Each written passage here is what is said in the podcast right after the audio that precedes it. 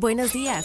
Bienvenido a tu shot financiero para enterarte en pocos minutos de lo que está pasando en el mundo de los mercados financieros, las empresas y más. Nos encuentras todas las mañanas de lunes a viernes en tu plataforma de streaming favorita. Esto es Tu Shot Financiero, un podcast de Business Drive traído a ti por Inventa.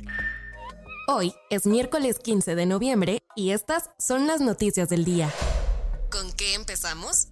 La Cámara de Diputados acordó votar antes de que termine el actual periodo ordinario este 15 de diciembre por la reforma constitucional para disminuir la jornada laboral de 48 a 40 horas semanales. Desde que se volvió a hablar de la reforma este 16 de octubre, se realizaron cinco foros de debate sobre el tema con representantes del sector empresarial. Lo que buscan muchas compañías es modificar el dictamen para distinguir entre las grandes y las micro y las pequeñas y medianas empresas, además de que el cambio sea de forma gradual con un periodo de transición. Es bastante probable que la reforma se apruebe este año, pero no que se convierta en una reforma constitucional inmediatamente. Sin embargo, grupos de empresarios continúan diciendo que no hay condiciones nacionales para reducir las horas del trabajo en el país. Pues sí, pero algo se tiene que hacer si tomamos en cuenta que México está por los suelos en un montón de métricas laborales con relación al resto del mundo. Por ejemplo, en el país se trabaja en promedio 2.137 horas al año, 23% más que otros países miembros de la OCDE. En cambio, tenemos uno de los menores niveles de productividad del mundo, produciendo 18.5 dólares por hora trabajada, cuando el promedio de la OCDE es de 46.7 dólares. Es decir, se trabaja mucho para hacer muy poco. Finalmente, México ocupa el primer lugar en estrés laboral, pues lo padece el 75% de la población económicamente activa, según la Organización Mundial de la Salud. Economía internacional.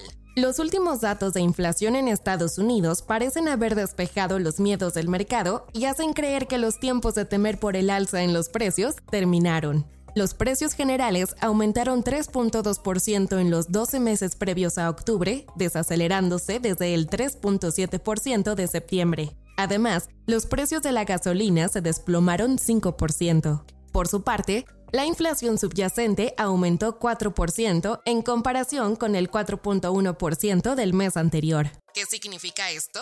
Que nos aproximamos a un periodo global donde muchos países nos dirigimos a un escenario de aterrizaje suave en el que ocurre una desaceleración cíclica del crecimiento económico que evita la recesión.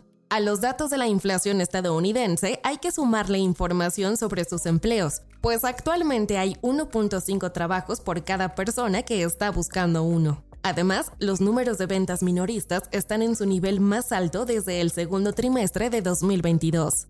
Tomando esta información en cuenta, aumenta la probabilidad de que la Reserva Federal ya termine con su política monetaria restrictiva y es una seña de que el proceso de desinflación leve, pero constante, ya está en marcha.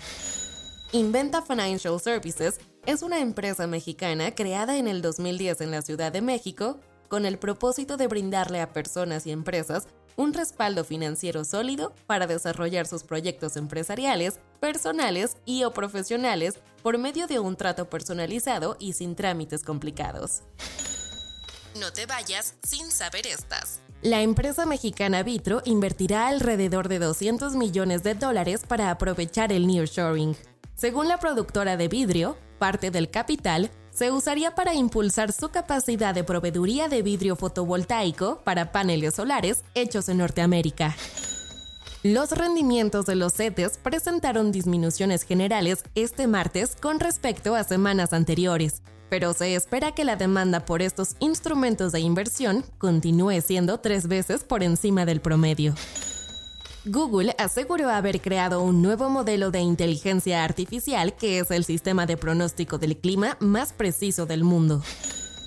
Truth Social, la plataforma de redes sociales lanzada por el expresidente Donald Trump, ha perdido 73 millones de dólares desde su creación en febrero de 2022. El fabricante brasileño de cosméticos Natura anunció la venta de su filial The Body Shop por 254 millones de dólares. Soy Daniela Anguiano y esto fue Tu Shot Financiero. Nos escuchamos mañana. Tu Shot Financiero es una producción de Business Drive. El guion está a cargo de Nino Pérez y la producción es de Daniel Bri López.